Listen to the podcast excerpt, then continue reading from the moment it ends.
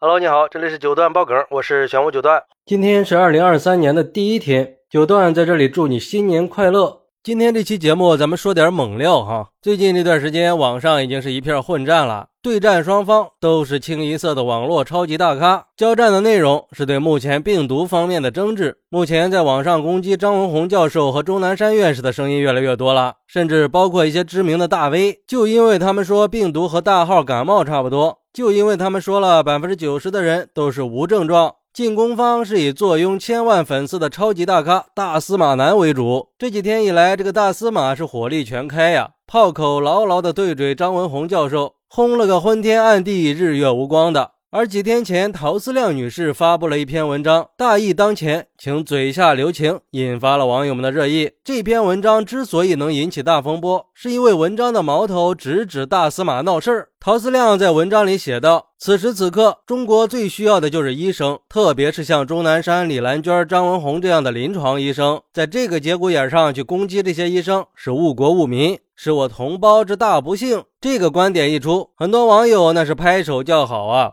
可是这大司马他也不是吃素的呀。第二天，这大司马就发了个长文，隐晦的对抗并且反驳了陶思亮。哎，就在这个大司马杀的欲罢不能的时候，作为重量级官方媒体的光明网重磅发生了。题目是“大义之下，网络大 V 应该成为中国社会团结抗疫的推动力量，而不是兴风作浪、煽风点火”。这一下就给大司马直接给干哑火了呀！紧接着，网友们的讨论就开始了。有网友说，这种事儿只能对事儿，不能对人。有的大红威就专门去攻击人，凭什么呀？就因为你有上千万的粉丝，你就可以乱带节奏吗？不管是张文宏教授还是钟南山院士，他们都是真真实实搞研究、搞实务的人，可不是那些大嘴巴。而且他们搞科研、搞实物的也是人，他也不是神呀。谁敢说他能把这个病毒的事儿完全搞得明明白白呀？说了几句话就死抓着不放。你大 V 有本事，你怎么不去搞清楚呢？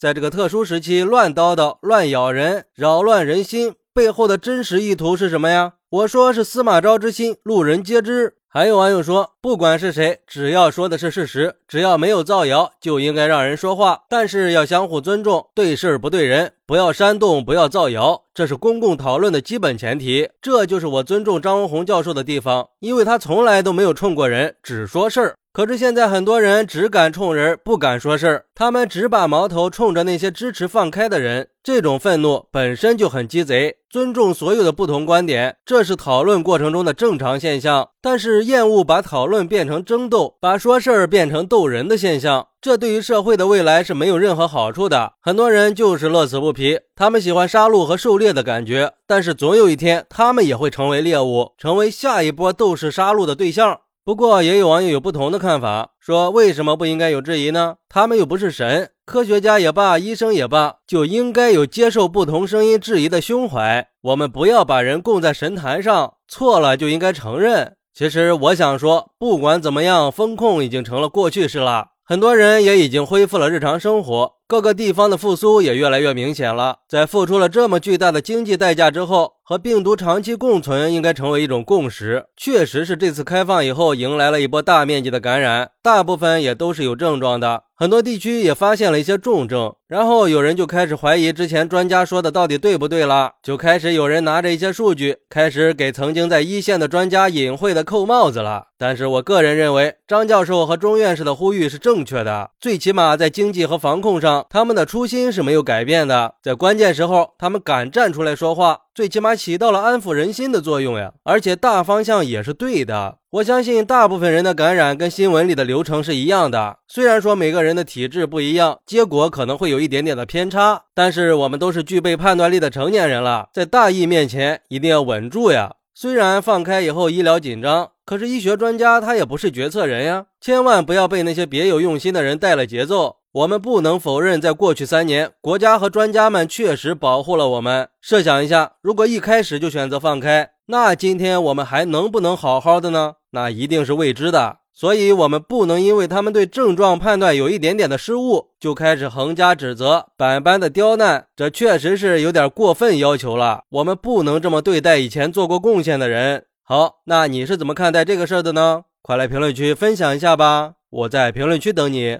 拜拜。